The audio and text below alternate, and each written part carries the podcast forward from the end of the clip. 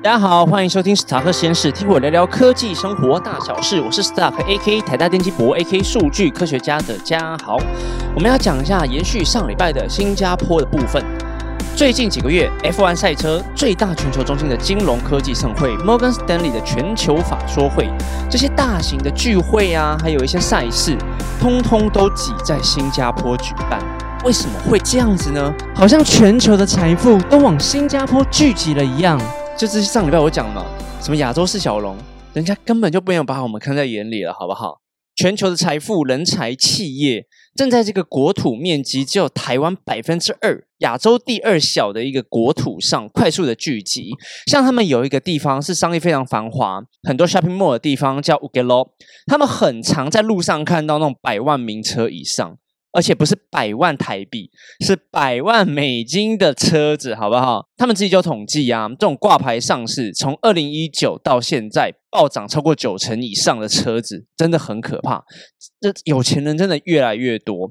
然后他们像有一些花旗银行在统计，有没有那种超级富豪？就中川那种，好乌龙派出所，大家没有看，就是超级富豪的那种排行榜，有没有？原本二零二零年的时候，可能只有四百多个、四百多户在那边。那到了现在二零二零年的时候，到了已经暴增到七八百户了。反观香港这种超级富豪的数字，正在大量的下降当中。香港甚至在全球的金融中心指数也被新加坡取代掉了。原本是纽约、伦敦、香港嘛，现在就变成了纽约、伦敦跟新加坡。刚我们讲到了金融科技展、金融科技周这种。比较大型的展览，台北台北那个我就不讲了，好不好？台北那个我是有写一篇文章，原本是要讲 podcast，后来想说算了，这个主题不知道大家喜不喜欢啊？如果大家想要听的话，我之后再补录一集台湾台北的金融科技展，好不好？这个先 pass 一下，有空再跟大家讲。全球其实最主要的两个金融科技聚会，一个就是在香港，另外一个就是在新加坡。那在今年刚好新加坡的这个金融科技展的人数就超过了香港，这是之前大家都没有想过的一件事情。那除了金融科技的这些聚会之外呢，许多的大公司，像是 Google 啊、Meta、微软、阿里巴巴等等这种科技的公司，也陆续到了新加坡设置他们的总部，还有一些分公司。那还有科技业的部分，像是台积电呢，本来就有在新加坡设厂了，但是最近呢，台积电又考虑在新加坡盖十二寸厂，就是投入更多的资源在这个地方去投资东南亚。那么刚刚提到台积电投资东南亚，最近非常多新闻嘛，台积电要去投资哪里？美国、欧洲、日本等等等地方，一定会联想在一起的。说常常会讲到说会不会掏空台湾这个问题。我在上一周的一周大事有稍微提过一下。关于台积电去海外设厂会不会掏空台湾这个议题，稍微简短讲了一下啦。那我其实是蛮想谈这个议题的，所以文章或 podcast 的部分，我可能还会再多谈一点，好不好？那如果有问题的话，欢迎跟我讨论看看哦。那这样子整个脉络听下来，新加坡好像不只是成为了亚洲、东南亚。这边一个新兴的金融中心，它更变成了一个新的科技中心。科技的部分，就像我刚刚讲的，制造业的半导体啊，或者是一些美国、中国的科技业，也陆续到了新加坡设置他们的办公室。这个地方真的是竞争力会越来越高。那到底在这种没有天然资源、没有土地，甚至连淡水都没有的地方，他们到底是怎么做起来的？我认为有一个很大的关键点是在于人才的部分。他们非常的积极，从海外啊去招收人才，并且来到新加坡，给他们一些优惠啊、移民等等。那上礼拜我们也讲到嘛，他们是一个有点像是亚洲的一个族群熔炉。什么族群都有，像什么印度裔、马来裔、华裔等等，甚至也很多的白人在那边工作。而且他们这件事情并不是完全的由私人企业他们自己去主导，说：“哎，我现在要拉人啊，或者是我要挖角，我就从国外拉人。”没有，他们是从政府单位一直往下走。从上而下的 top down 的部分，虽然说上礼拜我也讲到，有可能是因为他们他们国家是比较属于专制的体系，所以可能可以有比较有效率的处理方式。但问题是，他们愿意做这件事情啊，政府很愿意的把一些优惠或者是给他们更高的薪水，甚至是来这边之后有一个更好的发展性，而不是只给你一份死薪水，然后什么都不理你。不只是如此了，那他们自己政府也有针对他们自己的员工呢，做出更多的技能培训的辅助计划，发钱让新加坡自己这边的人民，然后开始学东西，然后增强不同的技能。好，讲到这边，我知道台湾也有类似的大傻币补助计划，好不好？培训计划课程台湾很多嘛，对不对？我懂，我是老师，我是讲师，我上过课，好不好？但是我觉得很不一样，或者是好，我幻想中的不一样，或者说我看到台湾不足的地方是学生这边的学习动机不够。然后我们政府单位，或甚至他聘我们这些讲师来上课的过程中的讨论度也是不够的。我们跟政府单位合作上完课之后呢，的确会广邀很多企业来征才呀，或者是看看有没有合适的学员可以去外面工作的。但问题是我们从来没有去做一个课程的辅助，说，哎，企业现在到底是需要什么样的技能？我们来教学员什么样的技能，去让他们衔接整个社会，或者是对我们台湾往后的发展性有更好的一个贡献，都没有。我觉得这一块真的是，不管是政府啊、学员，甚至我们讲师，都可能还要尽，都可能还要尽更大的努力去协助这一块，或者是去发展这一块，好不好？我觉得增强台湾的整个竞争力的话，付出的努力可能还不太够。那我们回来讲到招商的部分好了，招商招的真的很凶，而且他们是对外招商。那我觉得台湾比较有竞争力的，不是因为我是台北人才讲，我觉得只有台北也许相对有这种竞争能力，也蛮多跨国企业来台北设厂。但问题是，台湾不只是台北而已啊，我们可能还是需要更多企业然后来台湾投资才可以。那有些人可能就会跟我说。会不会是因为台湾的市场很小，比较大的企业不愿意来台湾这边设厂，或者是投入更多的钱，因为他们看不到前景？对了，也是有这种可能性。但新加坡这边就会用各种方式，他们的政府官员，嗯，狼性吗？我不知道有什么比较好的形容词。总之就是用比较积极的态度说，哎，我们就保证能够帮你创造出更大的市场。比如说一些人工智慧啊，或者是影像辨识的公司，他们就说。哦，那他们会把很多道路的树、交通号志，然后都埋入今天，让你们的企业更有发展性，有更大的市场。因为新加坡地理环境的关系，他们的相对位置的关系，他们对整个东南亚的市场、整个腹地，有可能都是他们的隐藏市场。那这一点，台湾比较吃亏一点。台湾的周围，像韩国、中国跟日本，其实都比较像是我们的竞争对手关系。在招商的时候，这几个国家。可能都还是比我们有吸引力。新加坡现在的状况有点像我们台湾早期李国鼎那一代的招商方式，就是招你进来，然后国家会帮你想很多东西，广纳人才嘛。像大家都知道台积电的故事，李国鼎那个时候三顾茅庐张忠谋嘛，然后请他从德国仪器回来。那个时候张忠谋都已经是德州仪器的第三把交椅，只是他在坐在董事长的位置了，但。就是可能那个时候，李国鼎他们用。不管用国家的力量啊，或者是说，哎，半导体是我们未来的趋势，我们国家会给你们资源跟资金，然后请他们回来研发半导体，然后把这一块做大，这样子。我觉得现在真的比较少这种长远的战略规模跟整个规划。身为台湾人，然后还有身为台湾科技业的一员，我们真的很希望未来不管是人工智慧啊，或者是电动车，往下一个 generation 去迈进，还有去规划这个样子。但目前看起来有点难呐。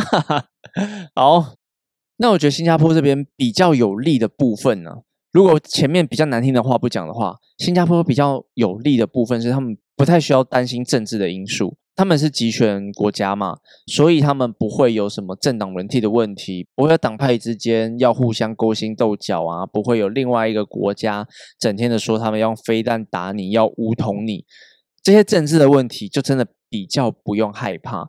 但台湾真的没办法，就是 就是我们的初始就是在这个位置，然后历史就是这样子，我们真的是需要克服更多的事情，真的很难。我们还是可以接近新加坡很多地方了。像我上礼拜就有讲到，他们的体系还有他们的规划是非常完整的。这法律的规划好了，他们新加坡就有亚洲第一个国际商业法庭。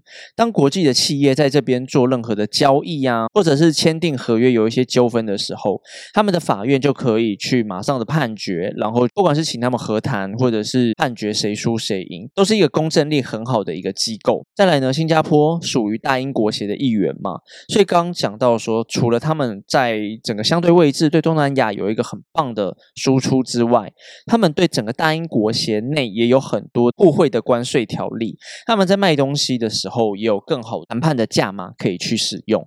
那这一点台湾就是哎又没有啦。对我们跟英国谈判的时候，他们只会英国只会跟我们说，哎，我们跟美国也没有签啊，所以你相信我们？我操，中美一家亲啊，都用这招来骗我们。总之，我们刚刚讲到说有更完善的法律保障嘛，对不对？所以他们各国的企业来到这边之后，才会更安心的去投资，这样他们有一些风险就会降低。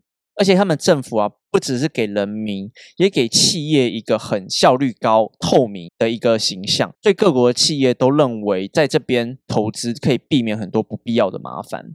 所以在招商的时候，台湾能给的东西，其实相对于新加坡来说相对少。像我们台湾就只能用高薪诱惑别的国家的人才到我们国家的时候，新加坡他们是从上而下，从政策面到体制面。当然，薪水给的也不会少，在整个国家还有政府的 support 底下，人才当然更愿意的到那一个国家去发展。就像是如果我们当初只开给当中某一个高薪水的话，我想他势必是不会来吧。他应该也是看到了背后国家愿意用很大的资金啊，还有体系在研发半导体。所以他才甘愿从美国德州仪器回来，因为他在德州仪器做的可能就是那个样子了，能够做的事情也不会变化太多。但是到了台湾，我们很多资源、土地是可以给他利用，也变出了很多东西，也成就了台湾在半导体的一个科技力量。好，那我们下面介绍一下，既然新加坡他们这边招商的时候是从上而下，到底是谁在负责这些招商的部分跟业务？介绍一下这个 EDB 的机构，新加坡经济发展局。这个机构的首要任务呢，就是去各国去招揽最厉害的人才啊，或者是去招揽厂商来到新加坡投资，还有一起打拼努力。甚至他们在各国都会有营业据点，然后他们会去参加各种聚会啊、conference 等等，去了解到各国的人才，还有他们最新的技术到哪里。整理出一份名单，然后赶快去招揽他们。这让我想到前几年，我就有听到韩国跟三星也有在做类似的事情。不过韩国他们在做的事情不只是招揽人才，他们还有一个目的是去了解说这个世界上还有没有一些有发展性的新创企业，趁他们还没有壮大之前，哎，这个东西有潜力哦。他们就去并购，因为三星跟政府也是有很强烈的关系嘛，他们可能就会动用一大笔资金，把这些最强的技术或者是最强的人才收回来韩国，然后让他们的技术可以越来越强这样子。那我是不确定为什么最近几年我比较少听到类似的事情，不知道是没钱，还是整个营运状况不好，还是投资的东西没有回收，我不晓得。但是我觉得相对应的做法，台湾这边。也可以学习一下啦。但台湾这边押宝就是，我觉得有时候运气运气吗？眼光不是很好，像什么两兆双星啊，或者是光电产业全部居居。好啦，那现在政府就是好像好像啦，又押宝了半导体这边，希望不要带塞。就是之前阵子有在听到美国不是出了一个半导体法案嘛，大傻币，然后让补助很多半导体企业。那台湾这边也是要有一个台湾版的半导体法案，那是希望希望啦，希望之后能够越来越好。因为这一波投资真的不只是台湾在投资而已，全世界都在大傻币。像美国、日本、欧洲、中国，我就不用讲了，各国都是在大傻逼的盖厂啊，然后研发等等，所以是希望之后半导体这边越来越好。那好，我们先讲回来新加坡这边。总之，这个新加坡经济发展局，他们最大最大的目标呢，就是吸引有潜力的企业或者是人才进入新加坡，而且啊。如果某个企业被视为重点的招募对象，新加坡这边会包很多 package，像是什么税务优惠啊、人才招募、上市辅助，还有相关费用等等的补贴给他们这些企业，都有机会得到一个量身打造的客制化服务，甚至连企业主或者是他们的员工的小孩啊、家庭。遇到了很多私人的问题，新加坡经济发展局也会帮你解决，就知道说，看他们服务有多好。这么好的服务，我们还不抢报？那我们赶快打下列电话，一起加入新加坡创业的怀抱吧！好了，开玩笑的。总之，我们刚刚听到新加坡的政府为了广纳人才啊，或者是一些知名的企业，他们做了多少的事情，而不是像台湾一样，你有很多问题，我们的外国人人才吗？应该算是吧。一些人才遇到了一些问题，去寻求政府协助的时候。其实都没有得到太好的一个回应。那我刚刚其实脑袋中蹦出一个东西，是那个莫彩希，一个知名 YouTube，好像人气到了某个程度之后，政府就给他什么移民金卡还是什么的。我就觉得台湾是不是太大傻逼，在某些行销或宣传人才上面了？有一些科技啊，或者是我们重点产业必须发展的硬底子的人才。也是很需要的，好不好？我刚才想到说，政府是不是都在 搞大外宣啊？啊，算了，不要，我们不要这样讲。我们就是提出各种的可能可以优化的方案，好不好？就难听话我们就不讲了，难听话交给馆长说就好了。我觉得人才真的是很重要的事情。像我上一集就讲到说，飞到新加坡，大部分都是讲英文嘛，对不对？除了那几个中国人一直用中文点餐，然后还点错之外，大家都是用英文，所以英文属于。全世界最通用的语言，在这个国家里面是官方语言的话，大家都可以用，大家交谈起来也方便，进步的也比较快速。不只是在商业或者是科技业上面，甚至连观光业，如果你都讲英文的话，你招待外国人是不是就更加通行无阻，并不会有一些语言的限制？当然我知道还有其他问题啦，但我觉得语言如果克服的话，势必又跟国际更接轨了。这也是为什么之前呢，柯文哲一直要推什么双语教育的原因。那我是不知道现在在台北推行的程度到底在哪里了啦。但我觉得这个方向是没有错的。如果之后各县市想要跟进的话，我自己是乐观其成啊。所以我觉得很多的东西并不是单点的。或许我今天讲了很多什么新加坡经济发展局啊、官方啊等等。如果有人只听到这边，然后就让政府台湾政府设了一个局局处，大傻逼。然后去外国招商、客制化服务，但其他规划也是要有啊。像我前面有讲到那些法律层面的问题，我上礼拜有个东西没讲到，就是我说台湾这边法律不该管的一直管嘛，对不对？台湾这边在一些新创的点子的时候，一开始真的是管太多了，然后有听到说沙盒沙盒，可是我觉得这个东西对台湾对一些新创的环境就是非常不 friendly 了。我之前就有听到说，台湾有一个新创企业，他们在做外汇的兑换，是私自兑换。其实台湾法律是不能做这件事情的，它是违法的。但是它一到了新加坡之后，变成独角兽之一了呢？对，我不知道，反正它就是很容易的拿到更多的钱。很多东西就是为了让人民或者是让人更方便而造成的。那为什么要去限制这些呢？有的时候，甚至连中国在一些技术初期都没有那么设限，但我觉得中国那是另外一回事了，因为他们非常会玩养套杀这一套，就是先把企业我什么都不管你，哎，我给你很大的自由，我把你养肥起来，然后把你套牢，然后再把你杀头。像马云好像就已经跑到日本去定居了嘛，他已经是杀头边缘了，对他 赶快离开吧。那另外呢，就是区块链这一块啦。其实讲到区块链或者是数位货币这一块，这个问题就是怎么说呢？像前阵子 FTX 爆炸之后，各国啊在数位货币、区块链这一块的投资就有一点。不敢再继续投资下去了，生怕又有下一个 FTX 的出现。而且现在很多交易所都风声鹤唳的，一个接着一个倒，或者是一个一个说他们有财政问题。很多国家的新创企业都已经不太敢碰这个议题的情况下，新加坡却反其道而行，想要持续的去研究这一个题目。甚至有一些金融机构还给予更正面的评价，会说：“哎，现在就是可能还是要用更多的资源啊，或更多的研发能量去看待区块链跟数位货币这一块。” FTX，如果大家不知道这个发生什么事情的话，可以去听我上上集，我有我我有录两集，然后再专门讲讲这个事件，好不好？大家都以为说，哎，这个事件爆发，全球亏了那么多钱，一堆人跳楼，然后数位货币跌成这个样子，是不是就不该去讨论，不要去用更多的资源做这件事了？没有，新加坡还是有一些金融机构想要继续去研发这件事，因为这个就是趋势。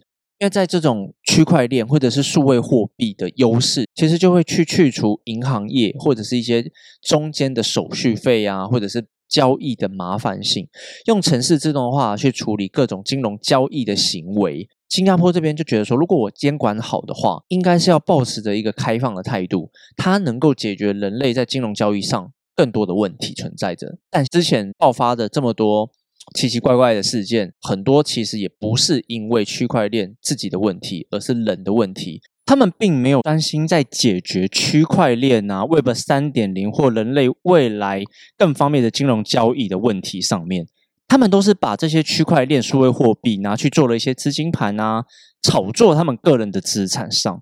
所以这个有有有的时候真的是人的问题啦。区块链这个东西，新加坡目前还是认为它是一个可以做的议题。新加坡他们自己知道自己国家很小。不管是天然资源、人力资源等等，都没有办法跟很大的国家，像美国、中国、欧洲他们相比，所以他们在选择他们的题目的时候，必须权衡很好，这个东西是有发展性、有未来性的，他们在出手。所以他们这一次看到了区块链这一块是有一个未来性的。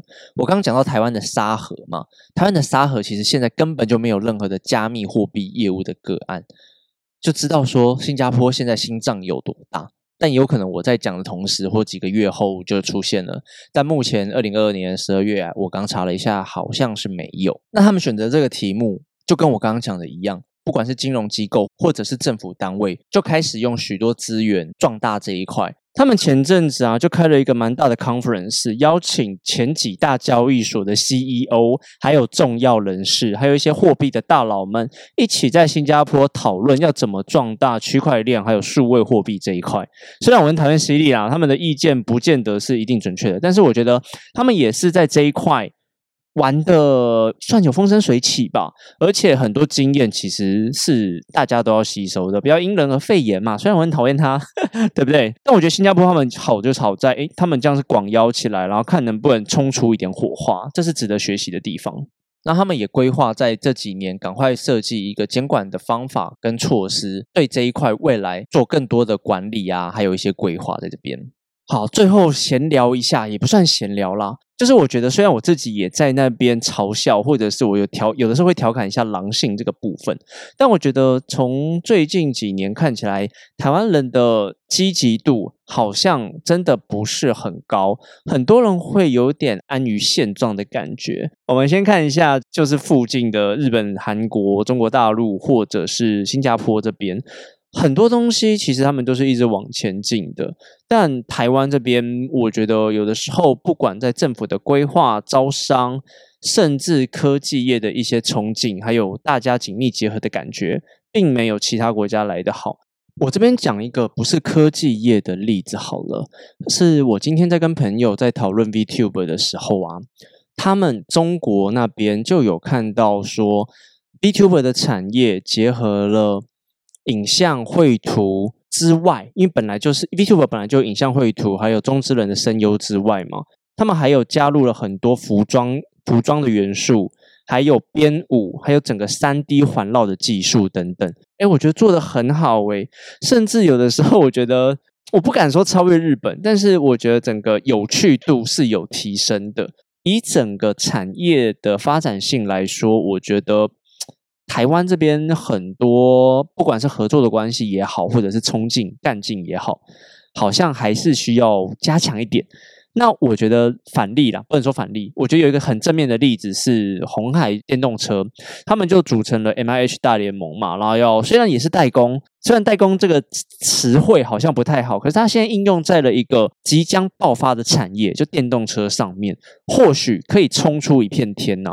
但未来要怎么在这一块市场稳定的持续获利，又考验到郭董或者是红海他们的眼界了。但一直要考验郭董好像不太好，他应该要退休了吧？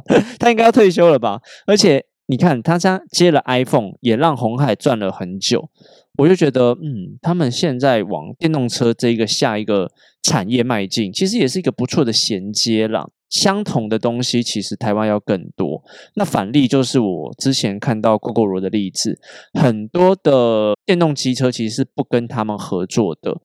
那 GoGo 后来就去国外募资了嘛，就直接跑去欧洲，很多人就在大酸 GoGo 在它股价大跌的时候。可是我就觉得。不需要这样吧？为什么大家不能好好的合作，在台湾形成一个更强的合作紧密的联盟呢？我就没有办法很认同这一点。好啦，我讲那么多也不是一直要亏自己国家，有的时候就是爱之深责之切嘛。有的时候讲出比较多批评的话，就是希望我们可以有更多改善的地方。